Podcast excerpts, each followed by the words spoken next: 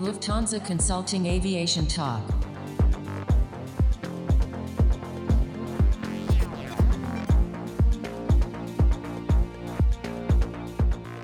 Welcome to Lufthansa Consulting Aviation Talk. My name is Florian Schwendner, and I'll be your host for today. In this episode, we will talk about the future of revenue management in the post COVID 19 era. Today, with me is our expert, Georg Baust. Georg, thank you for joining us. Thank you for having me, Florian. Well, let's just dive in right away. What will be the biggest changes for revenue management? Well, I think in the post COVID 19 era, um, the biggest change, or also the biggest challenge for, for revenue management, will be that the way we worked before, the decision making we worked before, and also classic revenue management strategies won't work.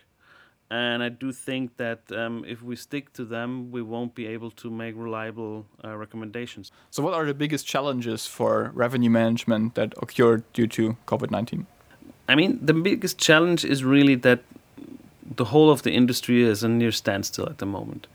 And recovery won't come quite fast, right?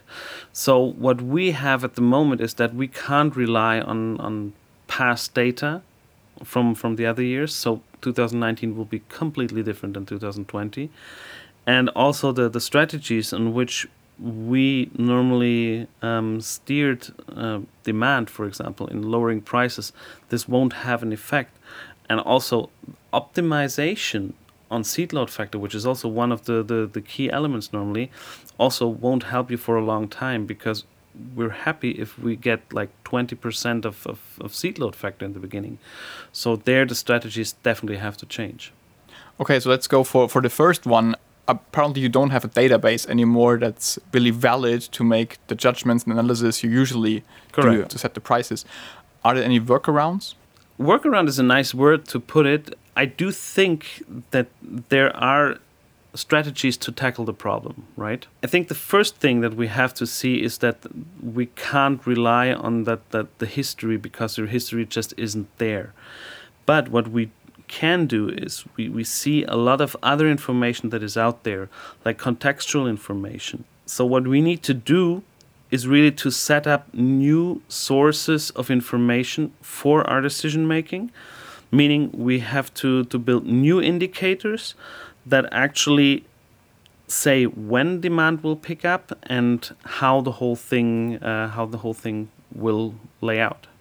What, what kind of indicators would that be, just for me to understand better? One category is definitely indicators that show you an early sign of demand, right? So some indicators that tell you when people are willing to travel again. Currently, it's not just that they can't travel, they also wouldn't be willing because social distancing measures and so on are quite the issue at the moment. How do we do that? We have some strategies. One is really to look at the own channels, where we look at our own websites and see how the, the search requests come in. Also, um, search requests on, on other platforms like Google Flights. Why is that? Because we saw that also the bookings went down quite fast, right? But searches still continued until they plummeted. And we do think that when the whole thing restarts, that this will be in reverse. So the searches will come before somebody wants to book. And this should be really the sign of, of, uh, of one of the early demand patterns.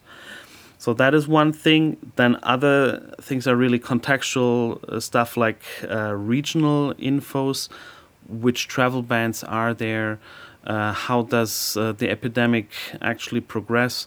So there are really contextual information points that we can use in order to paint a picture on how the demand will pick up. Wow, that uh, sounds like you're actually establishing this transparent customer somehow by integrating more and more knowledge about the the customer into your systems. And brings me to the question: Are the systems capable of working with this kind of data? That's actually a good point. Current systems usually also have some way of, of addressing contextual data. But I think one part which is to be completely clear is that they're not just additional uh, points or info of information that we now use. they kind of tend to be the, the, the main driver of information for the near future, at least. So I think that also the strategy has to be a little bit different, um, so that you actually use that information to manually test some uh, things, and then from that also learn. So really have a test and learn approach in the whole part. And going back to the your question with the with the systems, are they capable of using that? Well, yes, they are, but normally those systems need um, a lot of data, a lot of um, of information points. But now, as we're collecting um, information, we actually come to a point where we have to use that quite fastly. And I think there are other strategies and also other methods, uh, especially with AI methods that are capable of taking smaller amounts and putting them into good decisions and supporting you there. So this is really one thing that we should absolutely look at there's something I hear a lot these days is well, it's not just these days, has been there for quite a while now. It's AI. What about the human intelligence? So, what about the revenue managers that we have in the airlines? What will change for them in working with these new challenges and, and, and this systems that yeah. they apparently have to calibrate new, or how does it work? Very good point. I mean, AI is one thing, and AI can support you, but um, especially in the beginning, I think that the knowledge of these analysts actually is the most important thing uh, completely. So I also wouldn't say that you only take an AI and train it somehow and then rely on completely on that what it's doing. I think it can support you. So you really need the intelligence of your RM analysts so that they know how the whole system functions that, that they actually help to train the model so it has to be really a hybrid approach of manual work from your RM analysts and also with um, methods like AI. So AI can only, in the beginning, can only be as good as it's being trained. And since you don't have data, you need the manual work from your RM analysts. So actually, the importance of the human mind in, in this whole endeavor becomes quite high again after a time of high automatization definitely. So I don't think that we come to a point where we can automate in the beginning. On the contrary, I think that in the absolute near beginning we can't even use any AI or something. So, but we have to train it right from the beginning. In the beginning, we really have to to use the knowledge of the RM analysts. Um, to see how the network works, where to go, where to set the prices, how to set the prices, and their intelligence and seeing how the market reacts in terms of the, the test and learn approach. You just said or mentioned the word prices. So, also as a very passionate traveler, I'm wondering what's going to happen with the prices actually. So, are they going to go up? Are they going to go down? What are we looking at in the in the near future from your perspective? Well, that's actually a good point. I think that everybody of us is keen to see how it will develop. But um, in my opinion, this is one of the most important parts to, to look at. We said before um, that it won't be enough to, to optimize and, extending the seat load factor. And why is that? Because in that case, um, it's going to be a race to the bottom what the prices are, right? Because from my perspective, in the beginning, the ones that want to fly are the ones that need to fly. So you won't induce demand uh, via the price. So the prices in the beginning, in order to save your, your revenue, will stay up.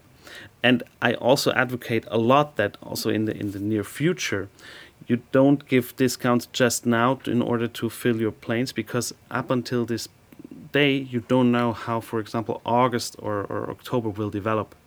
So if it picks up, and you gave your discounts now in order to get it full, you won't have you will have an issue in, in the near future. But if you keep your prices where they are and protect your revenue in the in the in the long term, that will actually help. So in general, to answer your question, I think prices will stay up, go up, and, and be there, at least for some routes.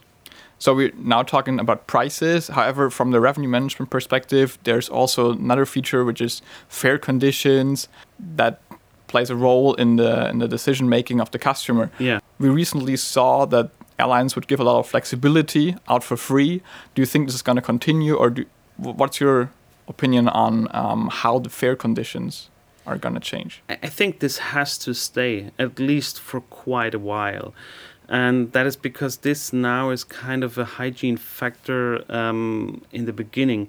People, they don't see this as a differentiation between one airline or another, but really, but something where they rule out some other airline.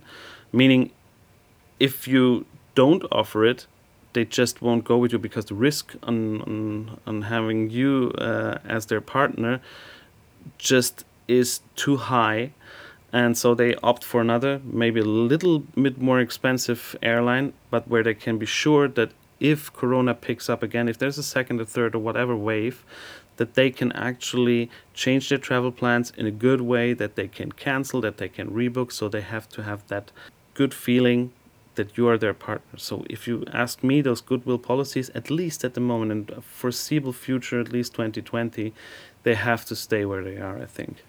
Well, it's awesome for the traveler, of course, because Sure. uh, I get something for free that I had to pay for um, in in the past. Um, but what what does it do for for the airlines? It's, I think, yeah, that's a good point. But I think the airlines can price it in in some way. I'm actually quite curious if some airline will go the way and and uh, take these policies, these goodwill policies back, uh, in order to to maybe give cheaper prices. If so, you will see that a lot will follow if it works. But if you look at it, I would see that that at least, as I said, for the foreseeable future, they just will price it in, so they, they will only give you the higher prices. so if they if they price it in, I think we're back to the topic of elasticity. How would it impact demand if you make the the fares more expensive? I think that you have to, to see that at a little more nuanced way. So I do think that there are different categories uh, that you have to, to see how demand picks up. You have that leisure versus corporate who starts. You have that what will start regional or intercont, or will the the, the LCCs or, or hub carriers have a, a, a better standing in the beginning? So I think you have to see how the demand actually evolves. So you say that there's a difference between markets and segments when it comes to the reestablishment of demand. Um, what's your take on the difference between regional and intercontinental markets? And that's a good point. I think that since regions are mostly affected by COVID, um, and they're similarly uh, affected, that also once this gets better, the regional traffic will come up way faster than the intercontinental. So, we, for example, we think that uh, Europe is a little bit ahead of the US. You also see that China and the region of China, that there, Asia, is before Europe. Uh, you also see the, the region of New Zealand and Australia, which already has done the whole thing. So we think that there will be some travel bubbles where you can actually uh, have some flights there first. And only once these regional parts work and more and more regional parts work, then the links between these regional travel bubbles will come up and you will then have your, your intercontinental flights again. Okay, so let's move from markets to segments. What do you think is going to recover first, leisure or corporate travel? I think there's no easy answer on that. But if you look how corporate travel will develop and also how leisure travel will develop, you see that at the moment corporate corporate was actually one of the first to drop out and I also think that they're one of the last to to come back. Why is that? Many events got cancelled. This takes up a lot of corporate travel. Uh, we now have quite a good alternative with um, with video conferencing uh, and other parts. So I do think that this is also a contributing factor, and you will see that um, corporations fear that some of the, the employees got infected by COVID. So I do think that this also will be a big part, and of course the normal uh, crisis part. Budgets get cut, and um, therefore corporate travel will go down significantly. Leisure, on the other hand, I think it also will have a downturn, but you will see that a lot of people won't be willing to sacrifice their, their holidays. So once it is possible, uh, and I think this is also with the discussion on on lifting some restrictions. People will get back and will travel. So if you ask me, I think le- leisure travel, especially visiting friends and relatives, will take up uh, first, and they will go up first. Yeah. So there were the first two categories that you distinguished. Uh, the third one was the business model, LCC versus hub. Yeah. What do you think is gonna be the dominant one to have success in the post-COVID nineteen? I think that both models will survive, uh, and I do think that both still have their value. But I think the question is which one will go up further, and I think this is actually the hardest to tell, uh, because LCCs they have a lower cost basis, so therefore you will see that they have it way easier to restart routes. On the other hand, they really do one route um, at a time, right? Whereas hub carriers, they were the predominant model also in the beginning of aviation. And why was that? Because it was easier to get a lot of people to one point and just redistribute them, right? So I think since COVID, the, the, the post COVID era will be something like a, a very fast development of the aviation uh, industry as a whole, you will see that also the, the that the hub system will actually work quite well. But I also do think that we won't see that much hubs anymore. I do think that there is a a big hub consolidation coming along. In general, I would say the hub at the moment has a slight head start. Just that some good decentralized routes they will be the, the main driver for for uh, peer-to-peer uh, business models. All right, looking at the clock, we are about to approach the end of our session today. So, um, just from your perspective, what are some opportunities arising from this crisis for the airlines? I think there will be a, a, lot of opportunities to have a first mover advantage, to do the right thing at the right route at the right time, because each and every route will start from new, right? So you had your airlines there, but now with uh, with COVID, everything stands still. So each and every route begins from scratch. And the other thing are the travel bubbles, which will help you to secure your market share because you might be the only one on the route actually being allowed to fly. So this, I think, these are the opportunities that airlines have to take now. Georg, thank you for sharing your insights with us. That was today's episode of Lufthansa Consulting Aviation Talks, focusing on revenue management in the post COVID 19 era. Thank you for joining us, and I look forward to see you again for the next episode in aviation management.